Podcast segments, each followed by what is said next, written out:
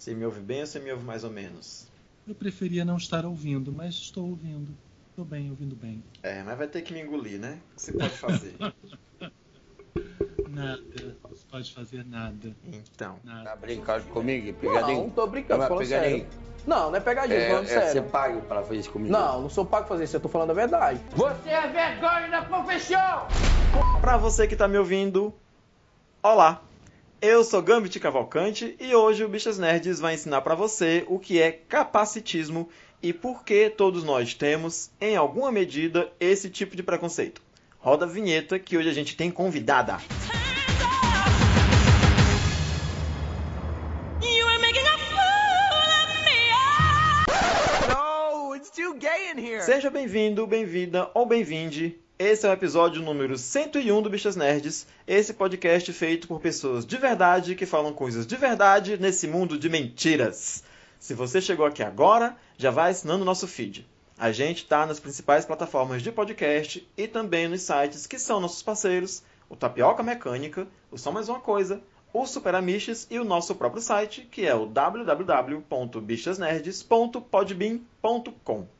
Siga nossas redes sociais, por favor, interaja com a gente por lá. Nós estamos no Twitter e no Instagram com bichasnerds. E também estamos com a nossa campanha de financiamento pelo padrim.com.br barra bichasnerds. Então contribua para que esse canal continue existindo, ou pode ser que mais cedo ou mais tarde a gente vá embora e depois vai- você vai ficar aí chorando, meu Deus, meu Deus, por que eu não contribuí com a campanha do Bichas Nerds? Por quê, por quê, por quê? Quem está comigo hoje é o Rodrigo Menezes. Oi, boa tarde, bom dia, boa noite.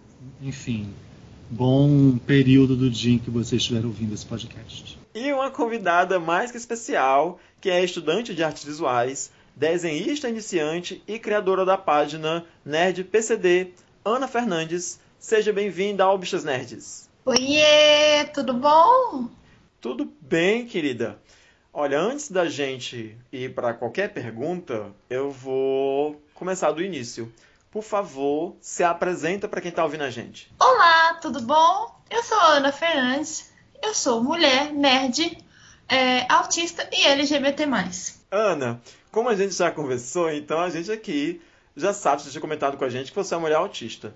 Então, eu queria que você explicasse, por favor, do que, que se trata o autismo e como é que é ser uma pessoa autista aqui nesse mundo que não está preparado, que não está adaptado para lidar com pessoas com deficiência, seja essa deficiência motora, ou visual, ou intelectual, enfim, fala um pouquinho da tua experiência, por favor. É, cara, eu acho que eu vou falar uma coisa meio pesada até. Então, já aviso de gatilho para quem tem ansiedade, depressão, essas coisas. É, o autismo, na verdade, ele é uma deficiência que pega muito o social, é, o comunicacional e a organização da rotina. Né? Essas são as três áreas que o autismo ele está envolvido, né? Então, é, às vezes eu tenho, eu não consigo falar quando tem assuntos sérios, por exemplo. É, eu tô com um problema até com a minha orientadora, porque eu tô fazendo a edição do meu TCC, que é uma websérie sobre a realidade das mulheres lésbicas nos quadrinhos. E ela chegou a falar para mim, não, na hora de você fazer a edição, ao invés de digitar no chat do aplicativo Teams, né, que a gente está fazendo edição online, você tem que falar. Eu não consigo falar. Eu não consigo. Eu tenho várias limitações de vozes também. É, eu tenho é, limitação comunicacional ta- também. É, comunicacional não. É, social, às vezes eu não consigo entender as pessoas, entender o que elas estão é, sentindo, o que está acontecendo. Eu também tenho uma dificuldade organizacional, né? Eu tenho rotina para tudo. Eu tenho trocentas mil regras apenas para comer. Eu tenho rotina tudo para dormir também. Eu tenho rotina para tudo na minha vida. É, eu tenho dificuldade de variar ela também. É, então, às vezes, o meu pai, ele fala, ah, vamos comer alguma coisa juntos, que daí o meu pai era separado da minha mãe. Aí eu falo, pai, você tinha que ter falado isso pelo menos uns três dias antes, sabe? porque eu não posso mudar minha rotina assim, eu não consigo variar ela. É, e a sociedade, é, ela não entende várias questões do meu autismo. Então, aí que vem a parte pesada. Eu sofri bullying na minha escola, é, exatamente por eu ser autista. Eu também tive diversos problemas na minha faculdade. Deixa eu te perguntar Na uma minha- coisa, Ana. É, como, como foi tua descoberta? Foi muito cedo? Você ainda era muito novinha? Cara, a minha história é um pouquinho diferente da maioria é, da população autista leve, que a maioria ela não descobre na infância. É, os autistas leves, eles não são vistos como autistas, Uhum. então, para muitos psiquiatras, é, ah não, mas você faz faculdade, você faz, não que autistas é, mais, é, de graus mais elevados não possam, possam fazer, não é isso. Mas muitas pessoas que descobrem já adultas também, elas já estão na faculdade, essas coisas, é, elas chegam no psiquiatra e falam: Ah, mas você tem. Você faz faculdade, então você não é autista. Não, você é autista, por, você não é autista porque você não olha no olho, sabe? Fica muito considerando o estereótipo de autista que nós temos que quebrar. Sim. É, e não e ninguém é, é, do estereótipo autista. Na verdade, eu sou muito a favor é, da inclusão de autistas com graus mais elevados na sociedade, mas então às vezes eles têm é, um diagnóstico um pouco mais fácil, mas talvez não seja dos melhores. Talvez, Uhum. Talvez é, ainda esteja na visão de que autistas não possam é, ter sua própria vida, não possam ter sua própria independência. É, não, eu ia dizer que assim, eu fiz uma matéria certa vez para uma disciplina na faculdade e essa matéria foi sobre autismo. E aí a gente conversou com meia dúzia de profissionais da área. E o que eu entendi na época é que o autismo ele é como um espectro. E dentro desse espectro tem vários graus. Então tem pessoas que têm graus de autismo que são muito leves, que elas passam a vida inteira sem perceber, né? Tem gente que percebe que às vezes uma mulher engravidou e dentro- no meio dos exames ela descobriu que tinha algum grau de autismo, já no pré-natal. E tem pessoas que têm graus mais elevados, que têm uma dificuldade muito maior de se comunicar, né? Então acabam descobrindo mais cedo. E aí, nesse estereótipo que você está falando, as pessoas ficam achando que você só é autista se você tiver nesse grau mais elevado, que não consegue falar ou se comunicar com ninguém, né? Se você tiver a vida minimamente social, então você está inventando coisa. É, a gente tem. É, o que, que eu tô falando é exatamente isso. Uhum. A gente tem que quebrar de que autistas graves também não possam é, viver suas vidas, é, sabe? Tem alguns que não conseguem, eu não vou negar, mas assim, é um espectro muito grande, é uma variação muito grande, a gente não pode colocar é, todo mundo no mesmo saco, né? É, e autistas leves é, fazem, recebem isso direto. É, aí eu vou fazer intersecções, porque assim, é, autistas negros, por exemplo, eles têm menos diagnóstico por causa. porque o diagnóstico no país é caro. Uhum. É, e autistas mulheres também, elas são obrigadas a, a esconder mais o autismo, porque o autismo não é coisa de menina. É, você ser o, às vezes um nerdão antissocial, que é o que as pessoas acham que o autismo é, que não é isso, não é coisa de menina. Uhum. É, então tem muitos médicos que falam, não, o autismo é subdiagnosticado é, é, meninas, porque a menina não é assim, porque menina, cérebro de menina não é, não é desse jeito. É uma mentira, sabe? É, eu tive sorte de ter sido diagnosticada aos 5 anos de idade. É, foi uma professora do infantil lá no Colégio Progresso, onde eu estudava, estava em Campinas. É, ela chegou para minha mãe e falou: Acho que a sua filha tem autismo. Eu vim de uma família também muito rica. Então, é, o diagnóstico foi muito caro para mim, mas ele aconteceu porque eu vim de. Porque, como eu acabei de falar, inclusive, eu vim de uma família muito rica. Mas, eu, mas como eu falei, eu tive sorte. O meu pai ele não aceitou, falou: Como assim, né? Que, que, que é isso? Minha filha tá muito bem, vocês vão colocar aí problema para nós? Mas a minha mãe, ela sempre foi mais flexível, foi mais maleável e ela sempre foi muito preocupada também com as coisas, né? É, então ela foi atrás do diagnóstico, assim eu fui diagnosticada, mas é muito raro, principalmente no autismo leve, é, e eu que sou menina ainda por cima, né? Isso acontecer. E a gente tem que é, a gente tem que fazer com que aconteça cada vez mais, sim. Uhum. Assim, eu tô pensando como é que eu faço essa pergunta direitinho. É porque os lugares que você. Deixa eu falar uma coisa. Fala. E aí você vai pensando na sua pergunta. Tudo bem. Não, o que eu queria. A Ana estava falando do, da questão do diagnóstico precoce dela e que como, né, como foi uma sorte, né, ter descoberto isso cedo. Eu estava pensando justamente no quanto preconceito, né, que as pessoas ainda têm prejudica essa, essa questão, né, do, do, do tratamento e do que, do que vai acontecer a partir do diagnóstico. Eu tinha uma colega de trabalho que uh, ela tinha um sobrinho que regulava mais ou menos a idade com o filho dela. E, e, e, é natural quando você tem duas crianças na família, né, e assim de idades muito próximas e que convivem, que você compare as duas crianças, o que é péssimo, né? Você não deve comparar ninguém, né? Enfim, as pessoas elas são únicas, ela, cada uma tem seu comportamento, sua personalidade, sua trajetória. Mas ela observava que o sobrinho tinha alguns comportamentos que, na realidade, desculpa, ele não era mais ou menos da idade do filho dela, não. Ele era um pouco mais velho, acho que coisa de um ou dois anos mais velho. E ela via que o filho, que, a, que o filho dela estava mais avançado em algumas coisas do que do que o sobrinho. E ela tentava alertar a irmã sabe, para que a irmã fosse atrás de um diagnóstico. Acabou que eu não sei, assim, de fato, eu não trabalho mais com essa pessoa e eu não sei se de fato a criança chegou a ter algum diagnóstico.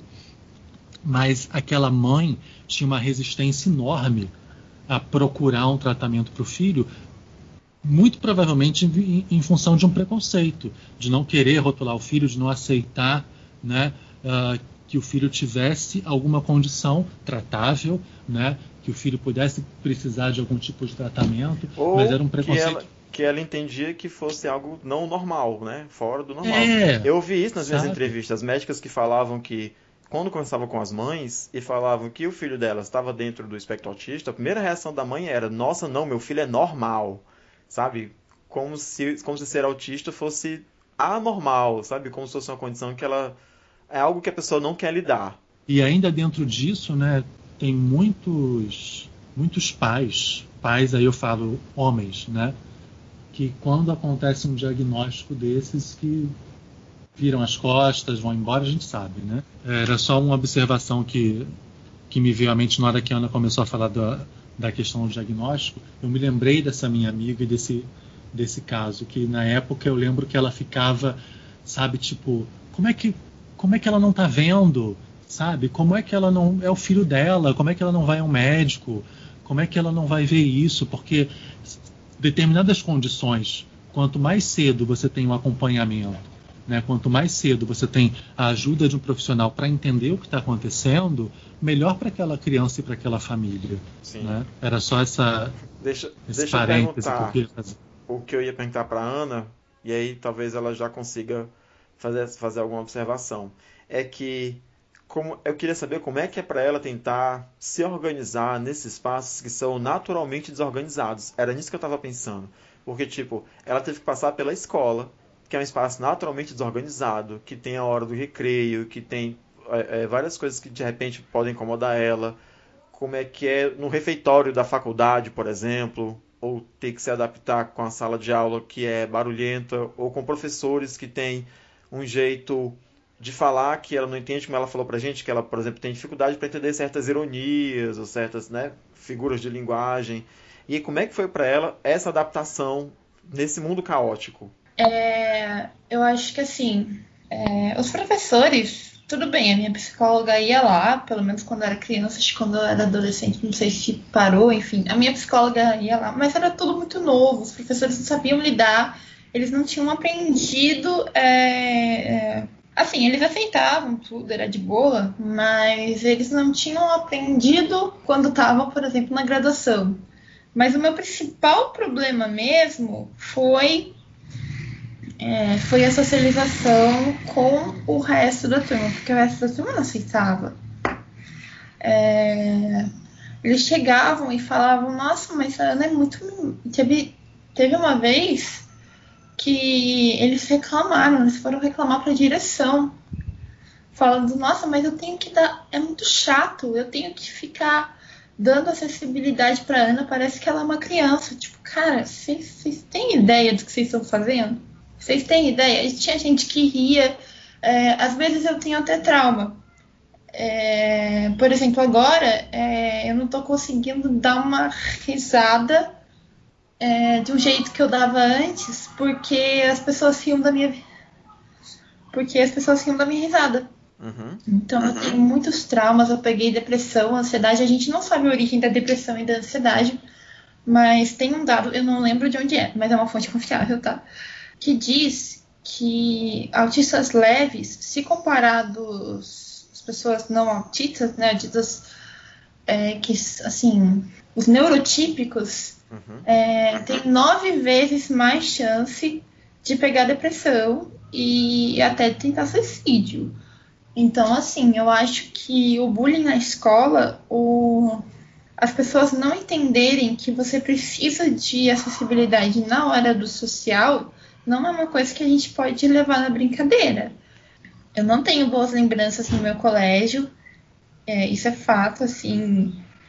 É, eu acho que o respeito ele tem que continuar, ele tem que é, ele tem que vir muito da base e assim as crianças elas as pessoas não entendem. Na faculdade, cara, na faculdade eu tive um programa de acessibilidade que me ajudou bastante, mas assim é, eu não sei o que aconteceu na, nas direções, essas coisas.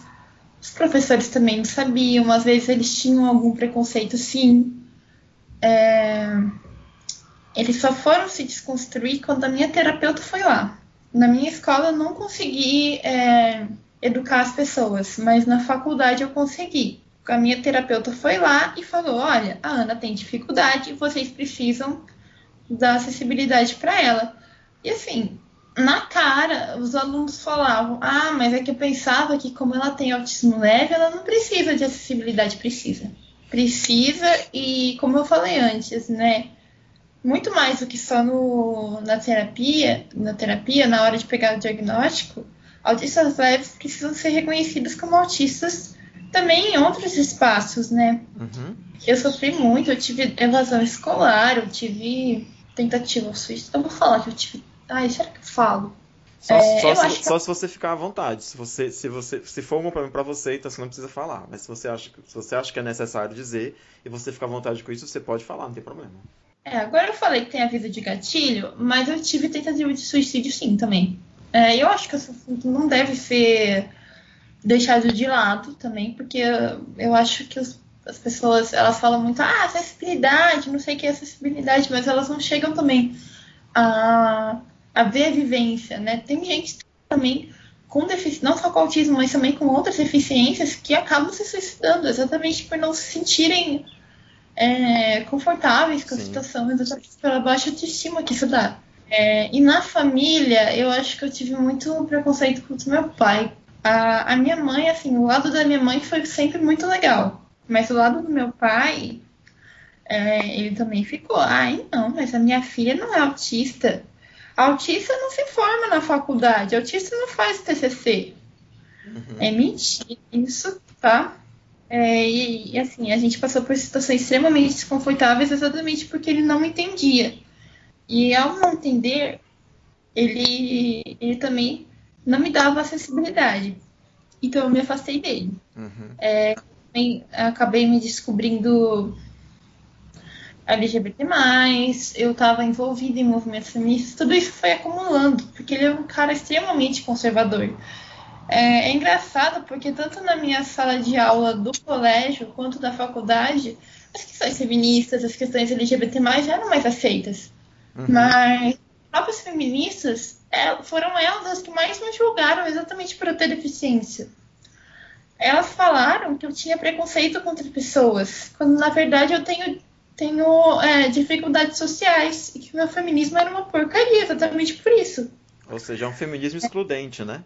É o feminismo excludente delas, né? Sim, Por- sim, delas. É, é, e daí eu fui entrando na pauta de mulheres com deficiência e eu consegui ver outras minas que também é, tiveram as mesmas situações, tiveram as mesmas experiências que eu, que foi que foi exatamente se sentir excluída do próprio feminismo. É, de qualquer, de todas as formas, as outras mulheres elas invalidaram a sua luta, quando na verdade a gente devia seguir firme e forte com isso. Sabe, sabe o que isso me lembra? Aliás, eu tenho duas observações para fazer. Uma, aproveitando o, o que você está falando agora, é que isso me lembra muito as radfem, né, que são as feministas muito radicais, que excluem mulheres trans, por exemplo, né, do movimento feminista, e que a sua experiência, dadas as devidas proporções, obviamente, uma vez que eu, como, como pessoa neurotípica, né, acho que é esse o termo, né, neurotípica, eu não posso, assim, eu não posso vestir a sua pele ou calçar os seus sapatos, né? Não posso dizer que sei como você se sente.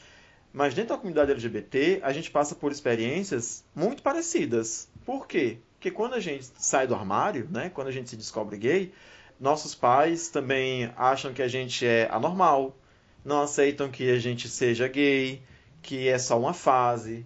A gente também sofre, também passa por bullying pesados na escola, principalmente as pessoas trans, né, que são os homens que têm um jeito mais afeminado, as mulheres que são mais masculinas. É, a gente também tem al- altos índices de tentativa de suicídio, justamente porque a gente é perseguido na igreja, né? A gente nasce numa família religiosa, aí a mãe é evangélica, o pai é evangélico, aí a gente é expulso de casa, a gente é ameaçado a vida inteira com essa lavagem cerebral de que você vai pro inferno, de que Deus te odeia, você é errado, sabe? Você tá acabando com o meu casamento. A gente passa por todo esse tipo de, de, de bullying. Obviamente, né?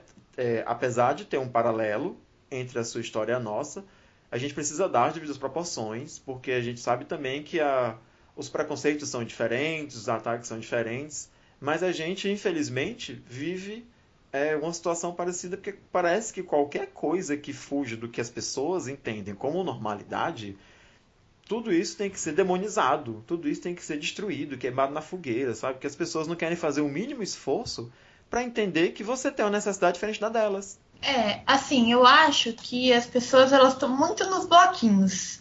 Que nem é, essas feministas que me criticaram. É, ah, tá, vamos defender o quê? Vamos defender o movimento body, body, positive. Body positive. É, ah, porque isso tem a ver com feminismo, tem a ver com aceitação do corpo. Vai, vamos deve- é, defender os movimentos LGBT+. Ai, tá, porque isso tem a ver com livre sexualidade feminina, etc. E vamos defender o feminismo. Uhum. Mas agora, e se chegar para, por exemplo, é, questões negras, né? Uhum. Aliás, às vezes nem tanto LGBT+, porque tem as TERFs, né? Mas enfim, se chegar, por exemplo, para questões negras, que são o- é outro campo, Sim, né? De, é, de ativismo. sim. Você vê aí um monte de feminista racista, né? É, questões de pessoas com deficiência é a mesma coisa. Você vê um monte de pessoas capacitistas também. Às vezes pessoas do próprio movimento negro são capacitistas. Então eu acho que as pessoas elas estão muito na bolha delas. Elas só querem o benefício para elas. É, e isso não é um movimento de verdade. Uhum. Eu, por exemplo, eu sempre tento me desmistificar, eu sempre tento é, tirar meus preconceitos para tudo. E até minha psicóloga, ela fala às vezes, nossa, você é, você é rara hoje em dia, né? Porque as pessoas elas estão muito no seu bloquinho. Você não, você tenta é, sempre entender a outra pessoa. E tá faltando isso. Então, assim, cara, pessoas trans, defendo super. Pessoas negras, é, eu defendo super e sempre tento entender essas pessoas. Pessoas gordas também, é, às vezes que tem, sofrem algum preconceito religioso. É, eu acho que isso é que é importante pra vida, sabe? É isso. É, eu estava pensando agora nisso que a Ana estava falando. Tem umas duas semanas eu fui na casa da minha mãe e peguei para voltar um Uber. E eu estava conversando justamente com o motorista sobre isso. Ele que puxou a conversa de eleição e tal, porque eu tenho evitado ao máximo conversar sobre política nesses espaços, principalmente no Uber, que eu vou ficar trancado no carro por meia hora. Eu não quero, sabe, começar uma conversa desagradável dentro do Uber se eu vou poder saltar pela porta e me jogar no asfalto. É, mas aí ele estava falando justamente sobre isso, que as pessoas, na maioria das vezes, elas votam pensando nelas, quando na realidade eu deveria votar não pensando em mim, mas pensando inclusive em quem é muito diferente de mim. As minhas opções políticas elas não devem dizer respeito só a mim. As minhas opções políticas devem também ser estendidas ao outro, aquele que é diferente.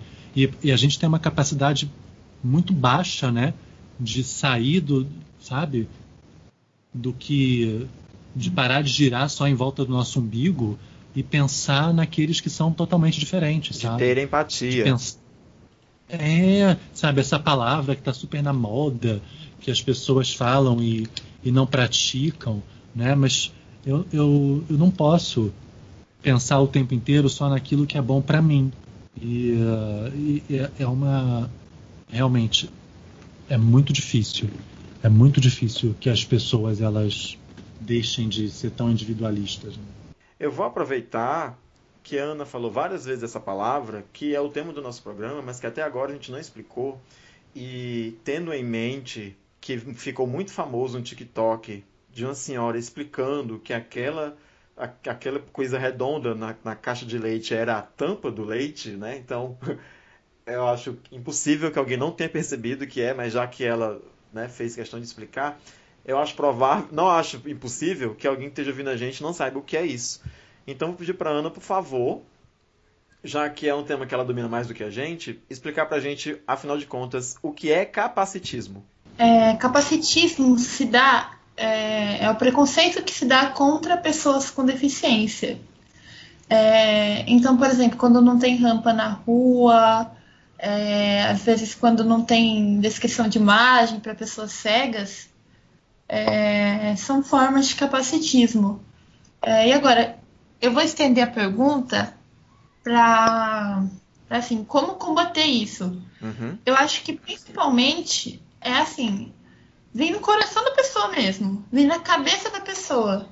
Eu acho que. Porque existem dois tipos de acessibilidade, né? Acessibilidade, eu acho que é estrutural, que se chama, que são essas coisas. Rampa, às vezes braille, né? Na hora, sei lá, das salas da faculdade, né? Ter aquele negocinho em braille, é, etc. Essas são as acessibilidades estruturais. Agora, a acessibilidade atitudinal é a desconstrução na cabeça da pessoa. É, eu acho que isso é o que é o que assim é o mais importante, porque se você desconstruir isso na cabeça da pessoa, é, a acessibilidade estrutural vai vir com resultado. Não só a acessibilidade estrutural, mas, por exemplo, me entender como autista. Hoje mesmo, é, eu estou lidando com um caso de uma, de uma autista que é mais grave e ela tem outros problemas. É uma, é uma outra realidade, assim. É, eu estou tentando entender ela. Tá? Então é isso, você buscar caminhos para tentar entender a pessoa, para tentar entender a, as necessidades dela, sejam elas com, com deficiência física, com deficiência é, visual é, ou deficiência auditiva, ou então, enfim, deficiências sensoriais em si, é, seja ela com deficiência, com a deficiência chamada intelectual, né? É, seja qual for a deficiência, eu acho que sempre buscar entender a pessoa, por exemplo, ter lugar, é, ir a lugares mais acessíveis quando seu amigo é cadeirante, é, e não, sei lá, não convidar ele para rolês, tentar aprender descrição de imagem, quando você é, conhece uma pessoa cega. Então, assim, são essas as atitudes que a gente, a gente precisa ter hoje em dia. Lógico, depende das suas limitações. Às vezes a pessoa é mais ansiosa, às vezes a pessoa é mais nervosa, ou, ou nem isso, sabe? É, às vezes a pessoa é brava, ou às vezes a pessoa é mais alegre, né? Aquela pessoa mais agitada chega mais nas pessoas. É, eu acho que tem que. Mas tem que considerar tudo isso, sabe? E tem que ter um caminho é, para que as outras pessoas, né, as pessoas sem deficiência, elas consigam quebrar essas barreiras que se tem né, com as pessoas com deficiência, que consigam conviver juntas. Tem que tirar esses estereótipos. É, ah, não, autista é isso, autista é aquilo. Você tem que tirar esses estereótipos.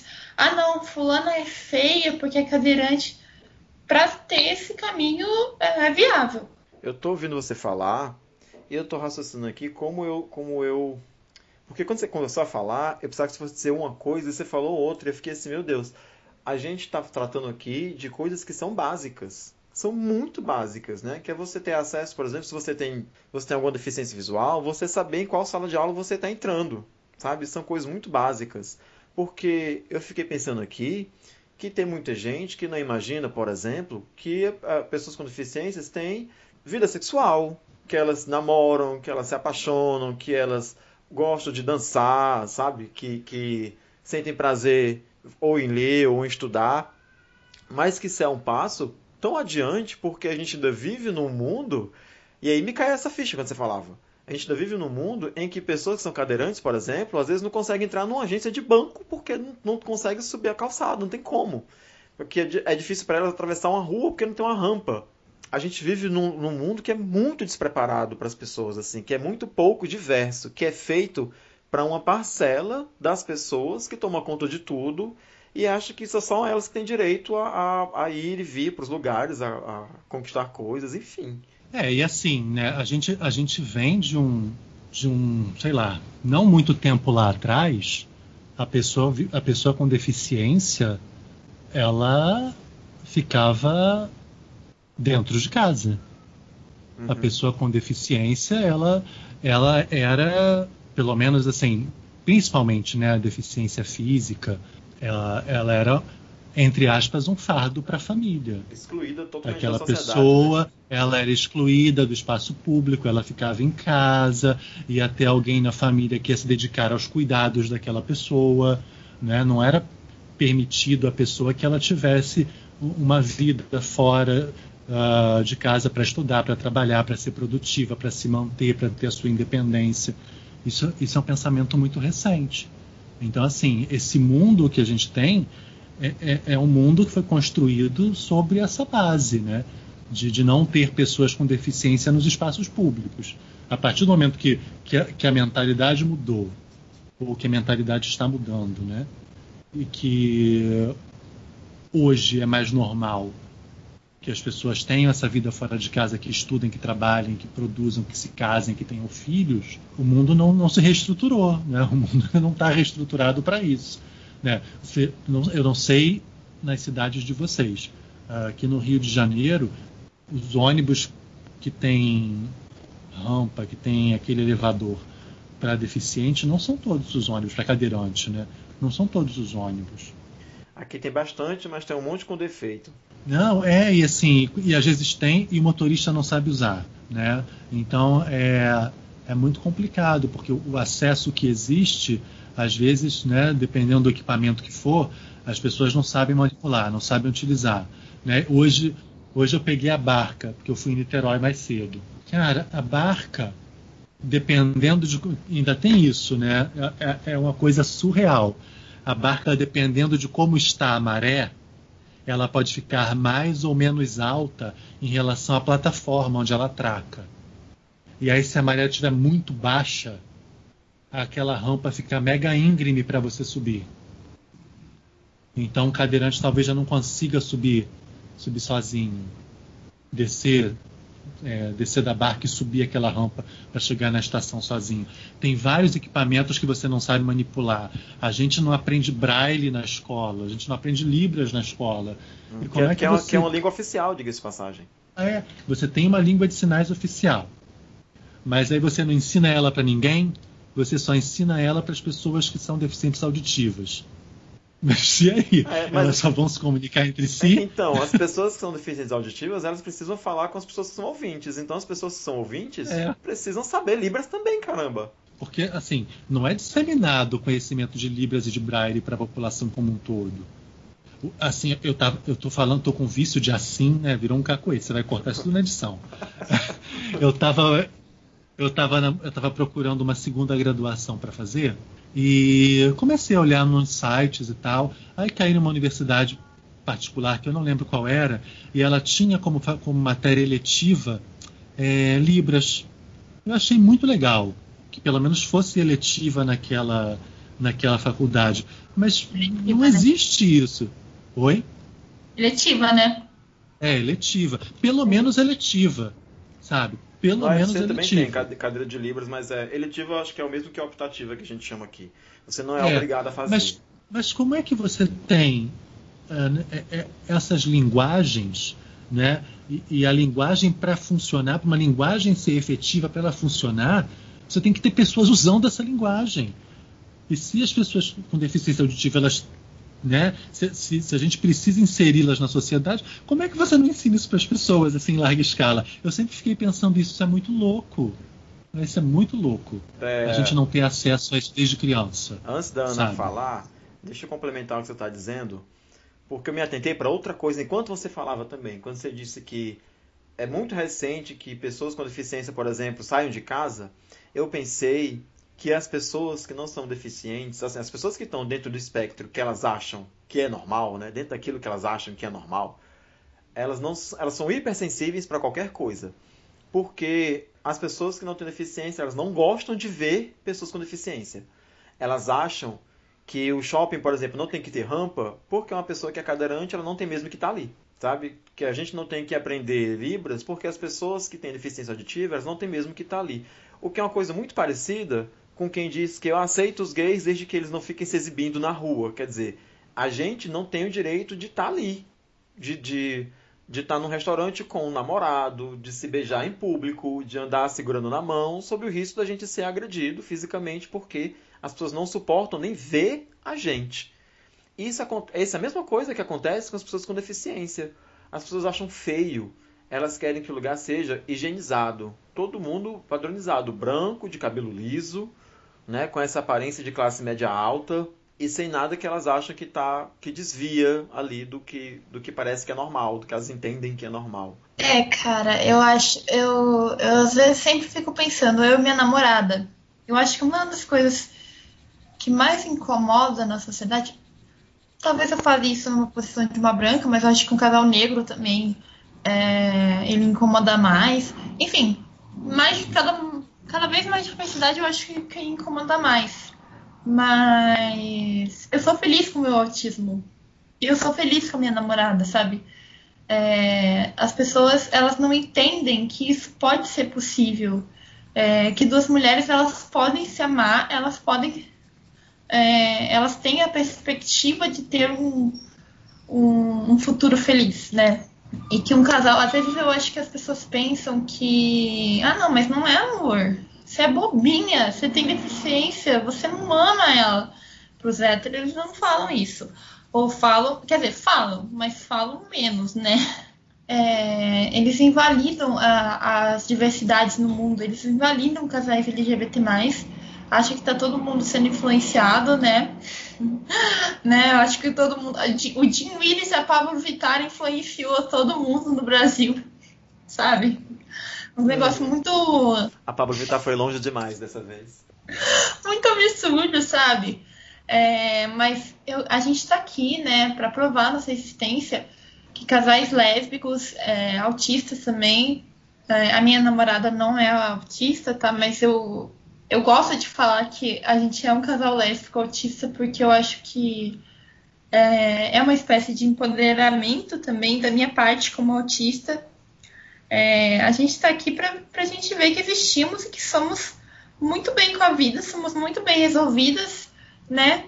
É, a gente não é bobo, que nem a maioria das pessoas pensa, né? Ah, deficiente, deficiente é bobo.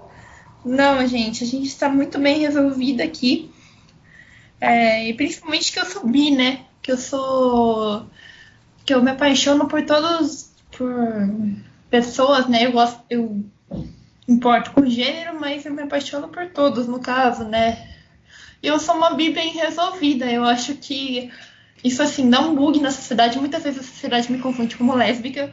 É, exatamente porque eu não, eu não tenho o estereótipo do bissexual. Eu não gosto tanto de ser. de é, cerveja, eu não traio ninguém, então, tipo.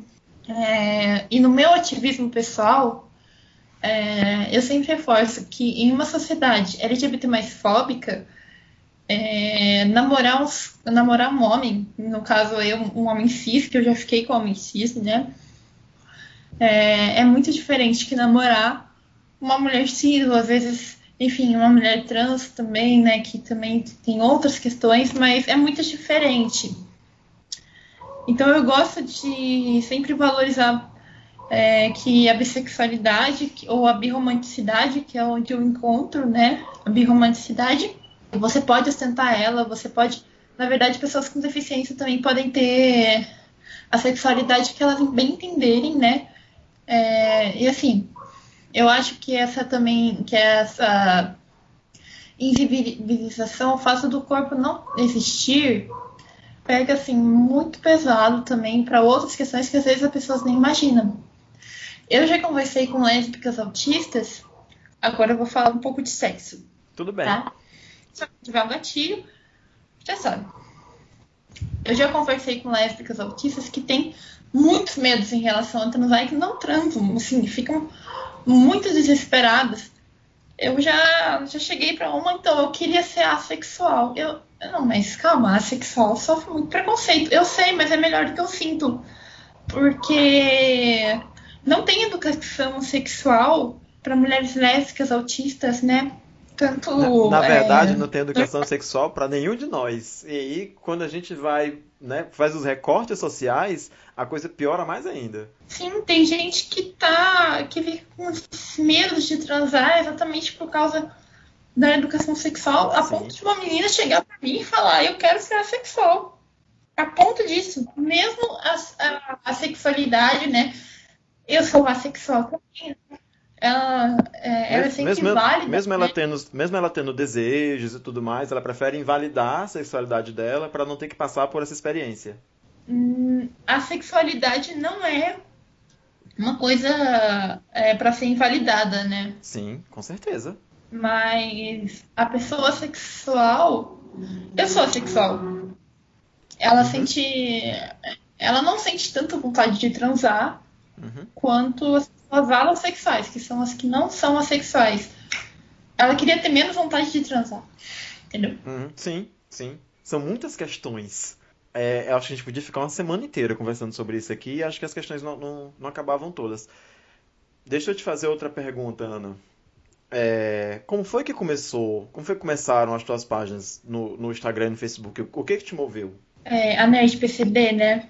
Sim. Então, É, fala um pouquinho da- cara. das tuas páginas do teu trabalho, por favor. O que me moveu? Não ter nada sobre. Simples. Uhum. É, e daí, assim, eu era iniciante ainda, eu ainda sou iniciante nas artes visuais, ainda não peguei o jeito. Mas. Então tá, o que, que eu posso fazer? Eu sou estudante, tá? É, então, assim, posso fazer eu criar uma página. E foi o que eu fiz. É, eu não tinha nenhum objetivo no começo, eu só falei, ah, não tem nada. Então tá, eu vou criar uma página no Facebook e vou lá e eu fazer. Mas assim, ao, ao longo da minha da minha trajetória com a página, ela acabou tendo um sentido. É, porque eu passei por uma fase na minha vida em que eu precisava de boas referências para pessoas com deficiência, né, principalmente no meu caso, que é pessoas com autismo. Então, é, essa página, assim, tudo que era boa referência lá eu postava. Ela ficou que nem um banco de dados, né? Então ela acabou tendo um objetivo ao longo do tempo, que foi mostrar boas referências de pessoas, de séries, filmes, às vezes quadrinhos, enfim, é, de pessoa, é, pessoa, de pessoas com deficiência, né? Ou então que, que às vezes nem falava sobre deficiência, mas que tinham é, uma boa representatividade. Então ficou isso. E eu acho legal da minha página tem dois pontos assim que é, eu acho que diferencia um pouco das- do que eu via no mundo nerd às vezes. Que era, por exemplo, página de mulher. Mulher nerd. É, mu- eu acho que agora tá diferente, né? Que o mundo avançou, mas muitas delas, tipo, só falavam da mulher, tipo, branca, heterossexual, etc. E eu peguei as minhas experiências, cara, eu não sou uma pessoa autista dita pra- padrão, né? Eu sou LGBT+, eu sou uma mulher. É, é, então, cara, eu acho que ninguém deve ser excluído de nada da vida. Então, eu sempre tento interseccionalizar sempre a minha página. E outra coisa que eu acho que muitas pessoas gostam, às vezes elas elogiam, né? As próprias pessoas com deficiência elogiam, porque a visão não é, sei lá, de uma mãe com uma pessoa com deficiência, de um pai, assim, ou, sei lá, alguém que cuida. Não, é da própria pessoa com deficiência. Então eu acho que o conteúdo ele fica muito mais rico é, e dá muito mais, assim, contribuições para a luta contra o capacitismo. Sim. E daí, lógico, depois eu fui ampliando também. é, nessa mesma época, eu falei, tá, eu acho que eu fico muito no Facebook, porque o Facebook era o que eu usava. Eu até tentei uma época antes, né, fala- é, criar uma equipe, só que o meu autismo não deixou. Porque se socializar, essas coisas é sempre muito difícil pra mim. Então, quer saber? Se eu posso fazer sozinha essa coisa, então eu vou fazer sozinha. Uhum. Aí nessa época que eu tava mais assim me estruturando com isso, eu criei o Instagram e eu criei também o Twitter. Agora eu tô no meu TCC, né? E eu também tava, também faz poucos meses atrás. Se pá, eu ainda tô nessa fase. É, mas assim, quando eu terminar a faculdade eu vou ter mais tempo pra poder de repente criar um design melhor, de repente ampliar, de repente fazer vídeos, fazer mais stories no Instagram, enfim. É, encher mais a coisa, né? Porque sou só eu. Estava pensando aqui nessa questão da representação que a Ana estava falando, de, de banco de dados e de como é importante que ter uma página que é tocada pela própria pessoa com deficiência, né? De como a gente tem muitos grupos de mães pela diversidade, de pais de, sabe, é, e, e raramente você vê as próprias, no caso do deficiente, né, os próprios deficientes tocando esses projetos. E na questão do banco de dados, você teve muita dificuldade, acho que teve, né, de encontrar personagens assim na cultura pop no início. Como é que foi para você? Você a tua relação com a cultura pop desde cedo, o que eu queria saber assim, se desde cedo você já tentava encontrar isso, tentava se ver representada e quando você achou os primeiros personagens, você porque assim eu fiquei com uma mania de ficar procurando e toda vez que eu achava um personagem gay eu meio que batia palma. Né? Quando eu via que tinha um personagem que tinha possibilidade de ser gay num quadrinho ou LGBT, eu ficava assim, ai que bom que apareceu mais esse, ai agora sabe? Tipo, agora eu sou capaz de fazer um catálogo na minha cabeça. Quando é que foi, como é que foi para você essa questão de começar a ver essa representação na cultura pop, nas séries, nos quadrinhos, nos filmes? E, e- e se você já tinha desde lá de trás essa preocupação de encontrar isso, de procurar? Como é que foi isso para você? Você fala desde criança? É, não. de- quando é que você acha que, que que isso ficou mais forte, essa necessidade de você se ver? Quando é que você acha que isso começou a ficar mais forte? Foi desde sempre? Foi desde criança? Foi depois da página? Quando eu era criança, eu tava passando por outra fase da minha vida. Aham. É, pré-adolescência, o bullying que eu sofria na escola, eu não tinha tanta noção das coisas, né? Eu tava começando o meu ativismo. Eu me descobri autista aos 15 anos, né? Eu tava começando só o meu, o meu ativismo, então assim, falava umas besteiras, não tinha noção de nada. É, eu acho que foi na faculdade que eu consegui me desenvolver mais. É, eu acho que assim, porque na faculdade também a gente, além, toda pessoa se desenvolve, né? Não tem como você chegar é, no primeiro ano e terminar tipo da mesma forma que você acabou. Você sempre evolui, você sempre desenvolve muito. Eu acho que isso é normal para qualquer estudante. Não foi diferente comigo. E eu acho que eu comecei a me interessar por cultura pop de maneira mais afinca na faculdade mesmo, porque assim, você define os seus objetivos de vida na faculdade mesmo. Talvez um pouco no colegial, que eu também era sempre nerdinha, né? Eu sempre gostava de assistir filmes, nunca tinha tempo para assisti-los, porque eu tinha déficit de atenção. Então, eu estudava muito. Eu não me concentrava no, no momento de estudar, E isso me tomava muito tempo. Agora eu tenho outras maneiras de me concentrar, de concentração também. Inclusive, eu assisto séries, eu assisto filmes, etc., me concentrando, né, é, estudando. E aí, quadrinho eu leio assim, ó, tudo nas férias, só tô lendo quadrinho, basicamente. É, então eu tenho minha organização exatamente para controle do meu déficit de atenção também. É, e sempre ficar atualizada na cultura nerd.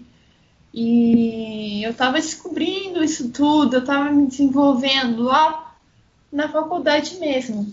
E assim, eu entrei no. Eu comecei a ler Marvel, quadrinhos, essas coisas. É, mas aí vem uma intersecção do, do, pelo fato de eu ser mulher. Porque eu via muito peito, muita bunda é, e muitas outras coisas que para nós, para acho que não só para mim como mulher, mas acho que para todas as mulheres, né? Talvez com experiências diferentes, né? Sendo mulher negra, mulher trans, às vezes é, com experiências mais acentuadas, é, sendo mulheres gordas, é, mas da minha experiência como uma mulher branca, cis e magra, assim, é, foi eu acho que muitas das outras mulheres que até não têm deficiência, que foi não se ver representada corporeamente. É, então eu entrei em muitos grupos feministas de minorias sociais exatamente por causa é, do meu psicológico mesmo. É, na época, eu lembro também que eu estava me descobrindo LGBT+. E eu sempre fiquei assim, tá, eu acho que vai ter menos ainda. Porque todas as mulheres com deficiência, todas as personagens com deficiência que eu conheci eram héteros, eram heterossexuais e cisgêneros, e, e heteroromânticas também. É, não eram da comunidade LGBT+. Então eu falei, cara, fodeu. Não vou ser representada nunca, né? E eu acho que a partir desse momento eu, eu comecei a procurar mais, é, mais umas coisas é, relacionadas a mim. É, porque o autismo ele também ele tem um hiperfoco, né? Que é um mundinho só para ele. Então, assim, o mundo nerd, essas coisas, assim, é, séries um pouco mais representativas, essa discussão sobre representatividade nerd, ela virou meu hiperfoco. E como todo o bom autista, vai lá e procura, vai lá e procura. Hoje eu tenho uma gama assim. Esses dias, inclusive, eu fiz lá pro Diversidade Nerd, eu ajudei a fazer um post é, sobre mulheres lésbicas, bissexuais, pansexuais, enfim, mulheres que de alguma forma é, ou de outra gostam de mulheres também, como personagens, né? Eu fiquei feliz porque eu acho que eu consegui citar bastante, viu? Mais de 10. Eu não sei se foi mais de 20, muito provavelmente mais de 20, mas mais de 10. Nem sempre todas representadas, mas é, é isso, você buscar a sua própria representatividade e às vezes, assim, eu assisto, eu assisti Lovecraft Country, Love, Lovecraft Country, que fala sobre questões negras. Eu assisti agora uma animação, aquela nova da Netflix, que falaram que é uma representação é, da população ática, né? Muito boa, a, a caminho da lua. Então é sempre buscar assim uma boa representatividade das coisas é, e a partir, a partir disso, é, você tentar se ver. Eu nunca consegui, porque eu sempre falo, né? Tem dois motivos para ser, não ser representada. Um motivo é eu já ser uma mulher é, LGBT, com deficiência. Eu acho que já, aí já tá é, bom, né? O segundo motivo é, é o fato de eu ser assexual. Porque a sexualidade ela ainda é muito invisibilizada. É, uhum. no próprio, às vezes no próprio meio LGBT. É, eu fiquei feliz, na verdade eu soube, eu recebi um spoiler de malhação, só que eu não tô afim de assistir porque eu não assisto malhação de jeito nenhum. Ai, eu não. Eu sou bem conservadora. Tá bom. Eu, eu ia pedir pra Malhação. você fazer alguma recomendação de série, mas você já acabou de fazer, né? É, Malhação Viva a Diferença tem uma personagem que dizem que ela é assexual e ela é autista também, que é a Benê. Uhum. É, mas você quer recomendação de série, de filmes? O, de- Ah. o que, que você acha que a gente deve assistir? Seja série, seja filme. Por que, que eu tô te perguntando isso? Porque lá, durante as minhas entrevistas para fazer a disciplina que, do qual a gente falou de autismo, teve uma das mães de, de, de autistas que disse pra gente que a gente não assistisse, não recomendasse Doctor Who. Que ela acha que é uma série que alimenta expectativas altíssimas nas mães, né? Que ela acha que tem um filho autista e que, ah, porque ele é autista, ele vai ser um médico vidente que vai adivinhar todas as coisas que a pessoa sente só de olhar pra cara dela só porque ele é autista. É, no entanto, algumas outras recomendavam o Atypical. Não sei se você conhece, que é outra série da Netflix que fala sobre um adolescente que é autista, ele passando pelo ensino médio, descobrindo como é que é se apaixonar por alguém, entrar na faculdade, etc e tal. Aí é por isso que eu queria te perguntar assim, se tem alguma coisa que você acha que era importante, alguma série, alguma leitura, né, algum quadrinho, não sei. Que você diz, olha, lê isso aqui, que isso aqui é bacana pra você se informar, a gente está bem representado aqui, ou passa longe disso aqui porque é fora da realidade, só é um serviço, não ajuda ninguém. É, a Typical é muito boa mesmo. Eu recomendo bastante a Typical. Ela representa bastante é, todas essas dificuldades que, que autistas têm. Deixa eu ver aqui. Nossa, eu tenho muitas. Só que a maioria eu acho que o povo não conhece. Não é do grande público nem nada. Isso você pode esquecer, tá? O o público, assim, coisas de grande sucesso, sei lá, Star Wars, Marvel. Ah, na DC tem uma personagem que agora ela é, ela é uma mulher negra e ela é a Flash, né? Que ela tem. Como é que fala? Que ela usa próteses nas pernas. Sim, ela tem deficiência É. motora, né? Uhum. É, física no caso, né? Física, desculpa. Física. É, ai, nossa, eu sei tanta coisa. É, tem um quadrinho da, Sha da que fala sobre fibromialgia, que é muito legal. É, eu só quero desabafar. É, tem os quadrinhos da Lee, que também retratam um pouco disso também, que ela é. que ela é surda, né? Cara, eu não sei, eu fico nervosa na hora É, de eu indicar, sei- porque é, eu, eu sei que eu tem- esqueço tudo. Tem, tem uma lanterna verde também, que é, mas eu acho que não entra aí aqui no, no hall da- dos PCDs.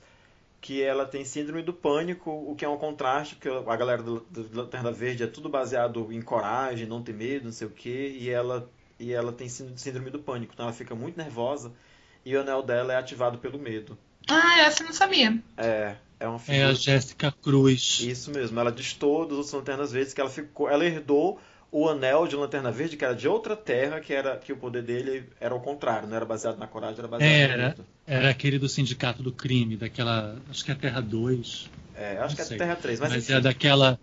É, aquela galera que é tipo a Liga da Justiça Invertida. Aí ela tem síndrome do E- pânico, né?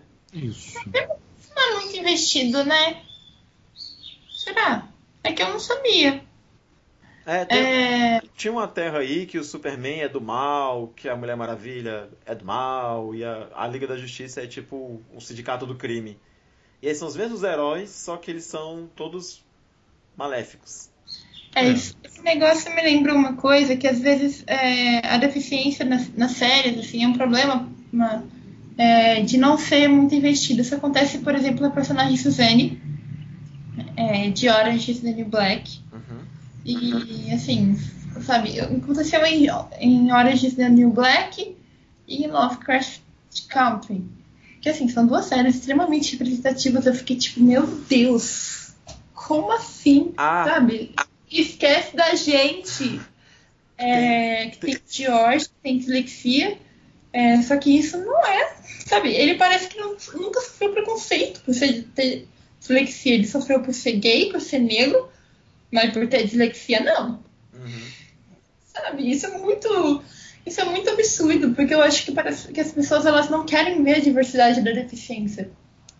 É, em Orange is the New Black, a Suzane é um pouco mais investida, mas tem algumas partes que eu fico tipo, filha. é, na verdade, pro roteiro, né? Roteiristas. Investe nisso, põe isso aqui da neurodiversidade, da deficiência. Eu não sei porque ela meio. Ela não fala é, qual a neurodiversidade dela. Ficou tipo, ah, tá bom, é. Tem, tem um seriado que a gente sempre fala, sempre cita ele aqui, vez por outra ele aparece de novo, que é o Special, que é de um rapaz que tem. Qual é a deficiência dele, Drigo? Paralisia cerebral. É, ah, É, você, você paralisia conhece a cerebral. série. Isso mesmo. Ele tem paralisia cerebral e é gay. Vez por Cara, outra a gente fala sobre essa série aqui, eu acho ela maravilhosa. Cara, é muito boa. É, eu andei pesquisando sobre é, representatividade na- nas séries americanas e essa foi a primeira com protagonista solo, é, que é LGBT com deficiência. A primeira com protagonista é, foi Disclose, que lançou um ano antes, em 2018, é, que tinham dois protagonistas. Um cara gay e surdo e uma mulher é, que não era da, da comunidade LGBT+, e surda, que era pra ficar, assim, meio nos contrastes, assim, tipo, a mulher e o gay, sabe, tipo, é, gênero e sexualidade, às vezes, também. É, e esse foi o primeiro. Cara, eu nunca imaginei na minha vida que eu teria é, um protagonista lá me representando. É, um cara, assim, que eu olho e falo, puta, eu também passei pela mesma situação. Eu também, nossa, quando eu entrei é, pro, pro movimento LGBT, também foi assim. Nossa, isso daí, isso daí parece eu quando tava procurando minha namorada. É igualzinho, igualzinho, sabe? É, ele é um dos personagens que eu mais sou querida. Porque, porque ele me representa bastante. E toda a comunidade LGBT com deficiência no Brasil é, comemorou bastante quando essa série foi lançada, sabe? Foi uma vitória pra gente. É, ter, cara, ter sido lançada na Netflix, que tipo, uma, da, uma das maiores emissoras, é, emissoras não, é, o maior aplicativo de streaming, tipo, da atualidade, é, é uma coisa muito gratificante pra gente. Disclose, eu não quero desmerecer a série, a série também é muito boa, é, mas ela foi lançada em um canal de TV independente, né? Foi tudo feito de forma independente. E ver Special lá ganhando notoriedade, eu acho que dá, assim, dá, dá, dá uma coisa assim, tipo, cara, eu acho que eu vou fazer uma série também, viu? Você, você falando de Special, parece a gente falando de Pose. É, Po- Pose é muito legal também para pessoas LGBT+, principalmente é, Pessoas trans, né? Mulheres trans. é, populações trans. Eu só não sei por que não incluiu, por exemplo, homens trans, mulheres lésbicas. Uhum. É, tem bi, eu não sei por quê, mas acho que foi baseado também. É, qual que era o nome daquele documentário dos anos 90? Hum, alguma coisa em, Pa- em Paris, meia-noite em Paris. Não. Rodrigo já falou desse seriado aqui. Desse, desse... Paris is Burning. Isso mesmo, Paris is Paris is Burning. Learning. Eu nunca assisti. É, eu, ainda falta eu assistir também. Eu assisti Pose também. É, eu tenho amigas trans, né? Também foi uma vitória para elas. Eu só não sei por que não incluiu trans masculinos. É, e outra, outras pessoas também da comunidade LGBT, né? Já que incluiu também homens gays e bissexuais. Não sei porquê, mas assim, Uhum. acho que. Eu, eu imagino que é porque na realidade dos anos 80, a própria comunidade LGBT também tinha problemas com essas pessoas. É, dá pra imaginar isso também. É. Não sei. Mas de qualquer forma, ela foi feita assim, com uma delicadeza. Eu também. É, assim, assim, eu tenho, eu tenho algumas ressalvas, mas assim, a, a série é ótima, mas eu acho que eu não vou comentar tanto, acho que eu vou pa- até participar do próprio do próximo tópico. Porque eu não sou uma pessoa trans, eu acho que eu não tô no meu lugar de fala. tá bom. Eu vou. Agora, só, só voltando a, a Special, eu acho que faz toda a diferença, assim, porque para a série ser maravilhosa, o fato de que ela é escrita e, e interpretada pelo, pelo Ryan. O Sim. protagonista ele é o roteirista, né? E ele é o, o personagem principal da série. né? Então, assim, ele sabe o que ele viveu, né? Então, assim, ele, ele, ele viveu tudo aquilo, aquilo é a vida dele, não é Não é uma ficção, um, né? um roteirista, não é uma ficção, não é alguém que decidiu um dia escrever como será que deve ser a vida de um LGBT com uma deficiência, sabe? Tipo, eu não estou dizendo que um bom roteirista não, po não poderia ter escrito uma boa série sobre uma pessoa LGBT com deficiência, mas eu acho que é muito difícil se aproximar, né?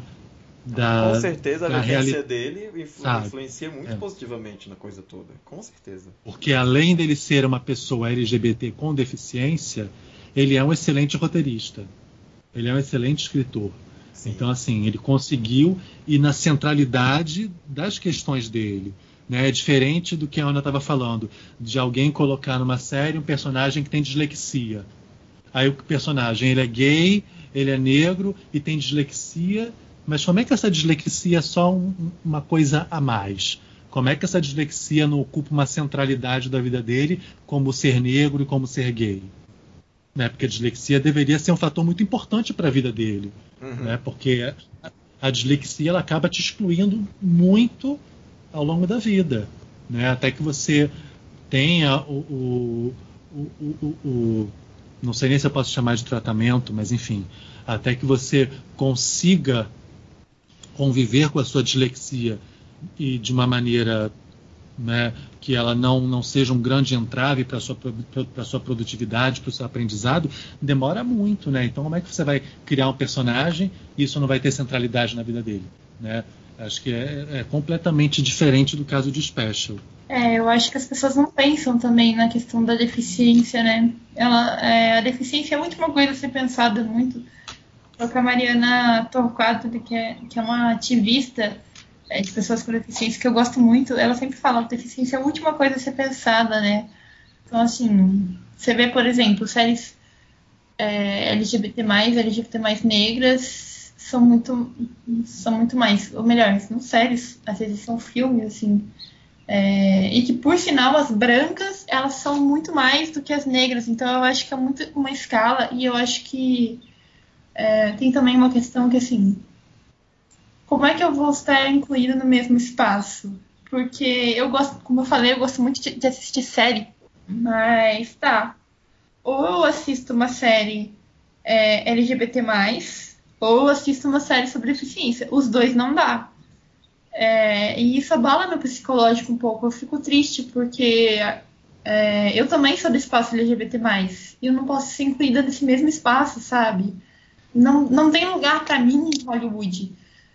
Aí eu olho pra Special, eu falo, tá, eu acho que eu vou ter que esperar a próxima temporada de Special, assim, pra, pra sanar um pouquinho eu. Porque não vão produzir muitos filmes sobre isso. É, tem pouquíssimos. É, eu acho que são difíceis de achar também, não são tão famosos. Eu procuro assim conteúdos especificamente para LGBTs com deficiência. Eu só consigo citar cinco. E lógico, tem muitos personagens também, tem tem umas coisas que também são mais representadas também. Aquele filme sobre borderline, Garota Interrompida. Eu vou dar spoiler do filme, tá? Mas tem um beijo lésbico. E eu fico tipo, será que a mina é bi? Só que isso não, não é investido direito, sabe?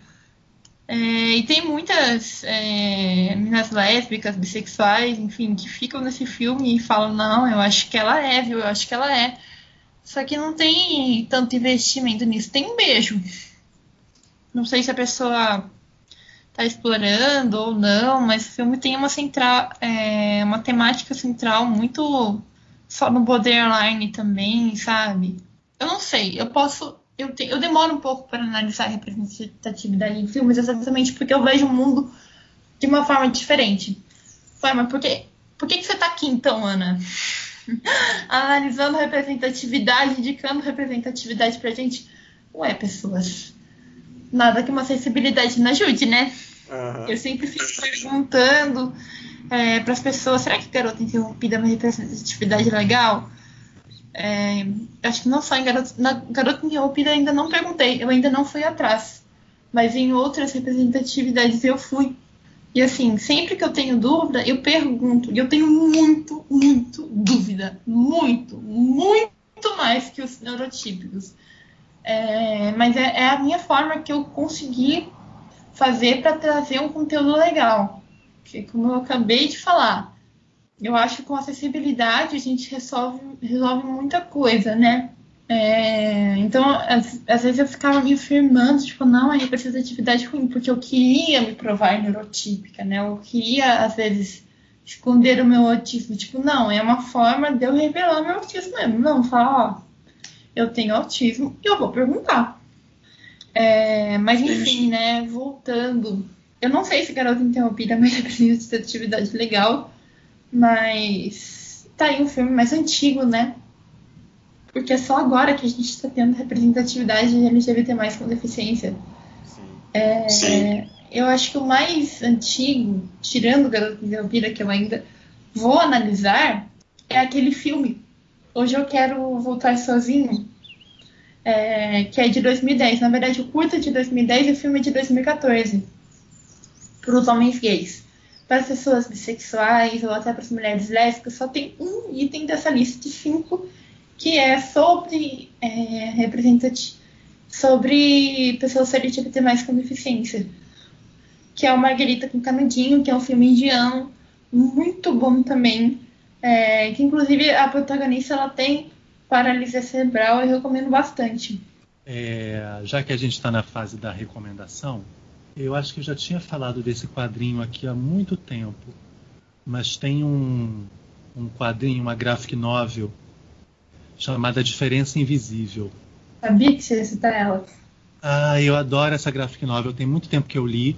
Assim, eu adoro, mas do meu ponto de vista, né, na, de quem não é, de quem não, não é autista, né, não estou dentro do espectro, então eu não saberia avaliar se realmente ela condiz com aquilo que você, por exemplo, experimenta na sua vivência, Leona. Então, a minha, a minha análise é, é muito de fora mas é, acho que foi a primeira a primeira coisa que eu li que envolvia uma, uma pessoa autista em quadrinho.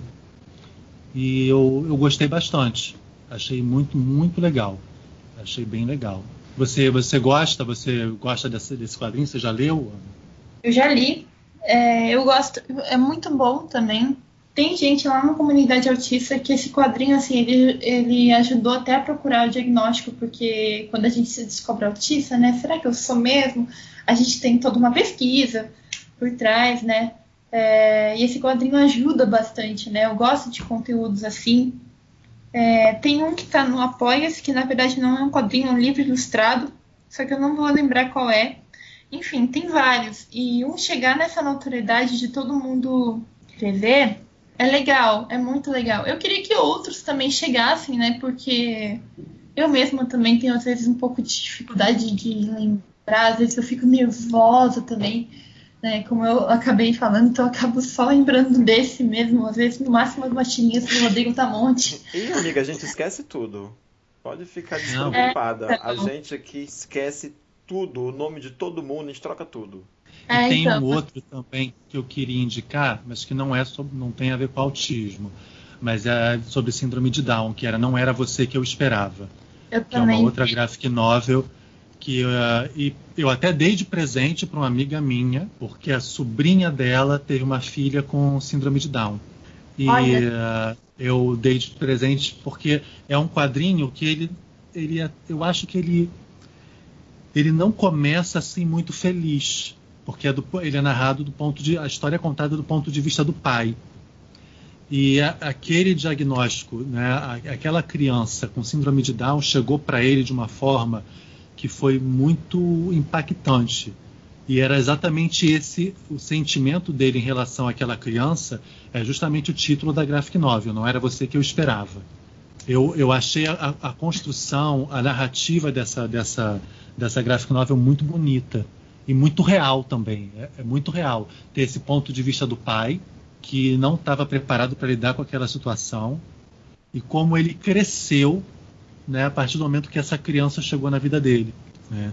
E, é, e, é uma coisa que acaba transformando a família, né? Então. É. Eu acho que você já falou tudo, viu, Gambit? É, é a mesma opinião que eu tenho. É... Cara, é muito bom. Assim. Mas foi o Drigo que Eu- falou agora, tá? Foi o Drigo? Foi. Ah, tá. Foi. Drigo, mas tudo bem. Tá tudo ótimo. O sonho dele é ser eu. É, é que eu, eu, eu escondo isso com todas as forças. Eu nunca, eu nunca admitiria isso. Ana, antes da gente finalizar, eu tenho só mais duas coisas para te pedir. A primeira é se você tem algum recado que você gostaria de dar para as pessoas que estão ouvindo a gente. Se não tiver também não tem problema, né? Mas se tiver, sei lá, al- algum pensamento, algum conselho, né? Alguma regra, porque a gente tá aqui para cagar regra mesmo. A gente tá aqui para dizer como é que as pessoas têm que viver. Então, se você tiver alguma coisa que você queira dizer para as pessoas, por favor, fique à vontade, use esse espaço e depois para você divulgar os teus espaços e dizer onde é que a gente consegue te encontrar, te seguir, né, curtir teu trabalho, essas coisas. Olha, mensagem, mensagem mesmo, eu vou ser bem sincera. Eu não tenho nada. Tá, e tá ótimo. Eu não tenho nada, mas sigam nas redes sociais. O Facebook é NerdPCD. É nerd, um espaço. É PCD. Aí no Instagram é tudo junto. Arroba NerdPCD. É, e no Twitter eu acho que é arroba nerd underline PCD. Tá ótimo. Tá? Tá, tá ótimo. Não tá só bom não, tá maravilhoso. Drigo, Nada. você tem alguma mensagem ou também não? É, eu também tô de boa. Eu acho que o- tudo que a, a Ana falou já me contempla, mas eu só queria. Não é uma mensagem, mas é uma observação. Como é que a gente tem dificuldade né, de, de pensar no outro. Né? É, é muito engraçado. Né? Que o tempo inteiro, em várias instâncias, em vários, em vários aspectos, a gente esbarra em problemas que só existem porque a gente não pensa no outro né? Então é isso. Só essa observação. É, não deixa de ser uma mensagem, né? É, a mensagem é: vamos pensar no outro, porra. Pensa no outro. É, bom, dito isso, eu vou encerrando por aqui. Eu quero agradecer de coração pelo tempo, pela disposição e por todas as falas da Ana Luísa aqui no Bichas Nerds. Ana, muitíssimo obrigado. Foi um prazer te conhecer, tá bom? Obrigado, o prazer é todo meu. Quer dizer tchau, Drigo. Tchau. Ah, Tchau, tchau. Drigo. Tchau. Tá ótimo, tá vendo? A Ana também quer ser você, Drigo. É, é, é, porque nós somos maravilhosos, então não tem problema se a gente trocar de lugar. Somos três pessoas maravilhosas, cada um pode ser o outro.